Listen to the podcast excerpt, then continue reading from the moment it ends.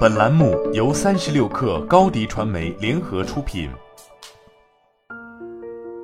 本文来自三十六氪神译局。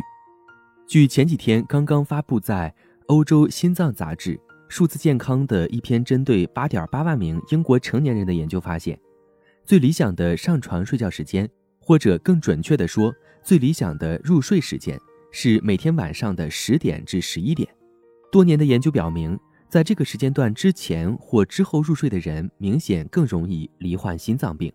这些研究发现与一个简单的事实有关，即进化机制让我们白天活跃，夜晚入睡，而现代照明和室内工作却打破了这一模式，其后果也不堪设想。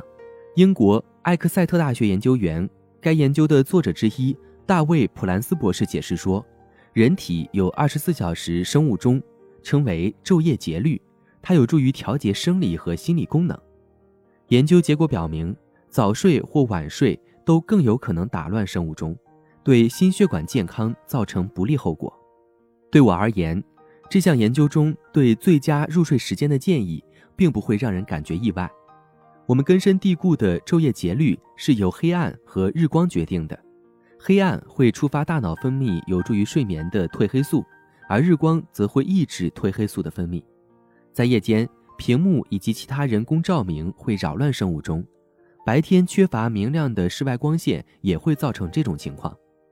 普兰斯说道：“我们的研究表明，最佳入睡时间是在人体二十四小时生物钟循环的某个特定时间点上，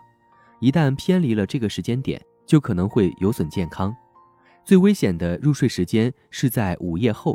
这可能是因为。”午夜后入睡会减少看到晨光的可能性，而晨光则会让生物钟重置。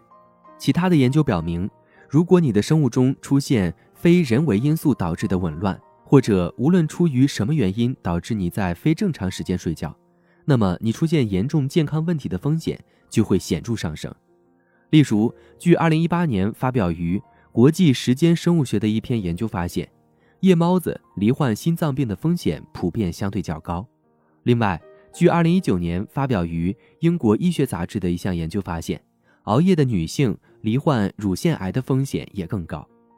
值得注意的是，每个人需要的睡眠时间以及各自的生物钟是如何自然调整的，都可能存在明显的差异。但从健康的角度出发，大多数成年人仍然需要至少七小时睡眠。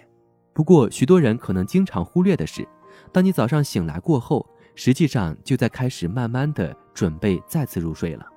睡眠专家建议，每天应至少保证两小时的时间来享受日光，最好越早越好，从而尽早抑制褪黑素的分泌，并调整自己的生物钟。对此，值得强调的是，办公室和家庭照明并不属于日光。此外，白天的其他生活习惯也会极大影响你的入睡和睡眠质量。对此，你可以参考以下几条睡眠小贴士：一、每天保持固定体育锻炼；二、保持健康饮食，不喝酒，不吃宵夜；三、避免在晚上做可能导致压力的事情，比如处理工作邮件、看恐怖电影或阴暗刷屏；四、调暗室内灯光，在睡前一两个小时。避免接触蓝光屏幕。五、保持固定的入睡时间。完美的睡眠时间并不会让你立刻变成超人，但如果你能坚持在固定的时间睡觉的话，最好是根据最新科学研究发现的最佳时间入睡，那你就会发现自己睡得更好，精力更充沛，并且更有可能做到健康长寿。好了，本期节目就是这样，下期节目我们不见不散。